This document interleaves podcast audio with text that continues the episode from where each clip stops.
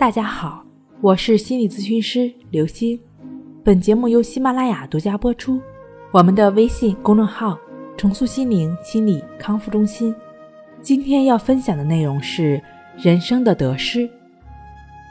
一个婴儿刚出生就夭折了，一个老人寿终正寝了，一个中年人暴亡了。他们的灵魂在去天国的途中相遇，彼此诉说起了自己的不幸。婴儿对老人说：“上帝太不公平了，你活了这么久，而我却等于没有活过，我失去了整整一辈子。”老人回答：“你几乎不算得到了生命，所以也就谈不上失去。谁受生命的赐予最多，死时失去的也最多。”长寿非福也。中年人叫了起来：“有谁比我惨？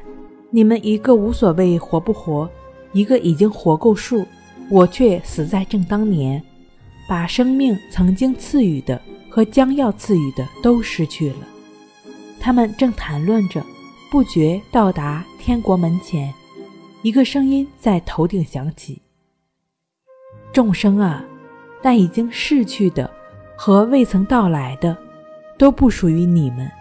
你们有什么可失去的呢？三个灵魂起身喊道：“主啊，难道我们中间没有一个最不幸的人吗？”